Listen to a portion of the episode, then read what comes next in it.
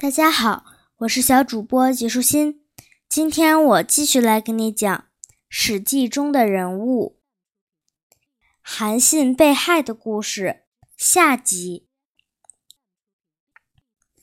汉五年，刘邦灭了项羽，在他称帝后不久，将韩信由齐王迁为楚王。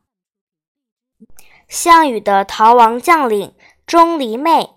素来与韩信交好，项王死后，钟离昧投奔韩信。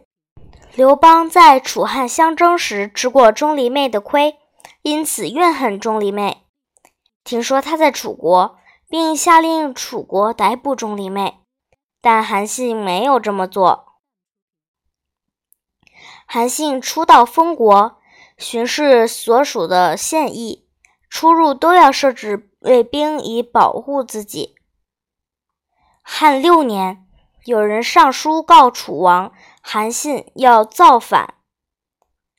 刘邦采用陈平的计策，以天子巡视天下为名，派遣使者告诉各诸侯：“我将游览南方的云梦，并在陈这个地方召见各位。”刘邦真正的目的要袭击韩信，但韩信并不知道。高祖巡行即将抵达楚国时，韩信打算起兵造反，但回头想想，自己本来就没有罪，想去面见皇上，又怕被擒。有人劝韩信说：“把钟离昧斩了，献给皇上，皇上一定会很开心，就可以免出下祸了。”韩信去见钟离昧商量这件事，钟离昧说。汉王之所以不敢来攻取楚国，是因为有我在这里。您想抓我来对汉王献媚，我今天若死了，您也会紧跟着灭亡。接着大骂：“您真是不厚道啊！”说完，钟离昧结束了自己的生命。韩信带着钟离昧的头去拜谒汉高祖刘邦，刘邦命武士将韩信绑起来。放在车子后面，韩信感慨地说：“果真如人所说，狡兔死，走狗烹；高鸟尽，良弓藏；敌国破，谋臣亡。如今天下已定，我自然会被通杀。”刘邦对韩信说：“有人告发你想造反，因此给韩信加了刑具。”到了六梁，刘邦赦免韩信的罪。但把他从楚王叫为淮阴侯。韩信知道汉王害怕且嫉妒他的才能，便经常生病，不去朝见，也不随从出行。韩信天天怨恨，心怀不满，过得很不快乐，以自己和绛侯周勃、颍阴侯灌婴等人处于同等的地位而感到羞耻。有一次，韩信到樊哙府上拜访，樊哙以跪拜礼迎送，连说话都自称为臣。大王居然肯光临臣住的地方，真是令人感到荣幸啊！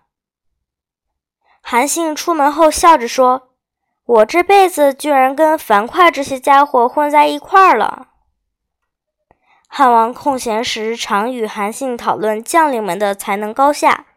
而韩信对他们的评断各有所不同。刘邦问：“像我这样能带多少兵？”韩信回答：“陛下能带的兵不过十万。”那你能带多少兵？臣带兵多多益善。你带的兵愈多愈好。刘邦笑了起来：“竟然这么会带兵，那你怎么会落到我的手中呢？”陛下不能带兵，却善于带将领。韩信说：“这就是韩信为什么会在陛下手中的原因。再说，陛下的能力是上天授予的，不是普通人能达到的。”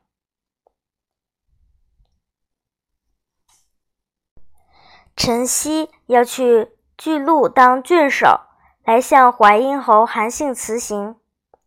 韩信屏退左右的人。拉着陈曦的手来到庭院里，仰天叹息说：“您可以跟我聊聊吗？我有话想对您说。将军，请尽管说吧。韩信说：“您现在要去的地方，聚集天下的精兵，而您是陛下信任的宠臣。要是有人说您要反叛，陛下自然不信。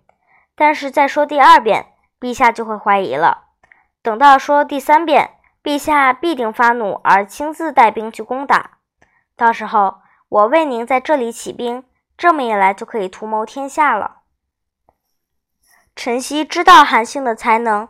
因此，相信了韩信的这些话，说：“承蒙您的指点，受教了。”后来，在汉高祖十年，陈豨果然造反，汉高祖亲自带兵去讨伐。韩信称病，没有跟从，但偷偷派人去告诉陈曦：“您只管起兵，我会在这里帮助您。”韩信于是跟家臣商量，在夜里假传诏书。赦免在官府里服劳役的罪犯和奴隶，想派他们去袭击吕后和太子。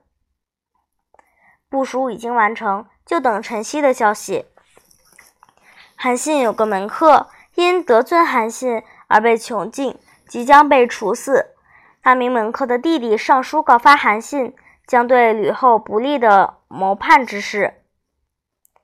吕后想把韩信招来。又怕他不肯前来，因此与相国萧何相议，谎称皇上派人来传达陈曦已经被俘获处死的消息。群臣一听到这个消息，纷纷入宫祝贺。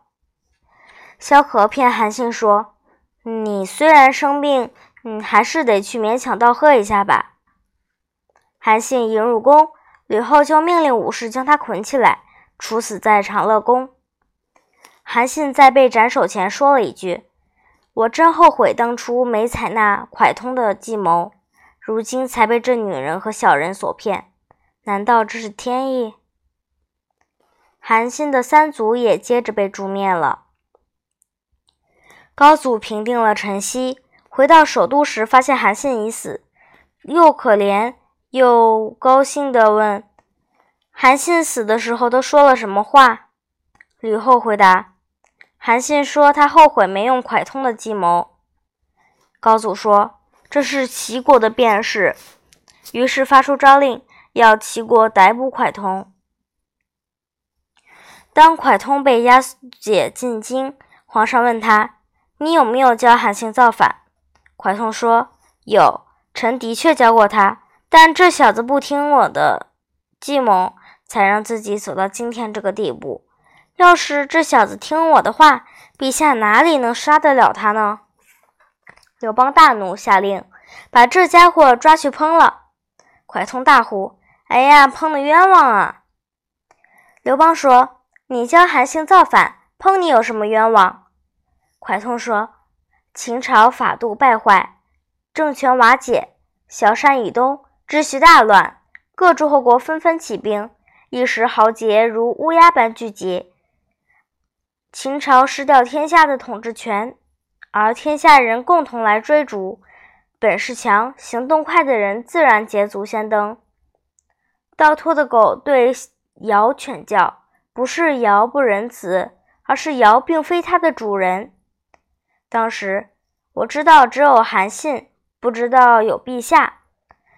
天下这么大，想拿着武器闯出您这番大事业的人，为数不少。是能力不足而罢了。陛下难道要把这些人都抓来烹杀吗？刘邦听了这些话，便下令放了他，赦免了蒯通的罪。今天的内容就是这些啦，小朋友，拜拜。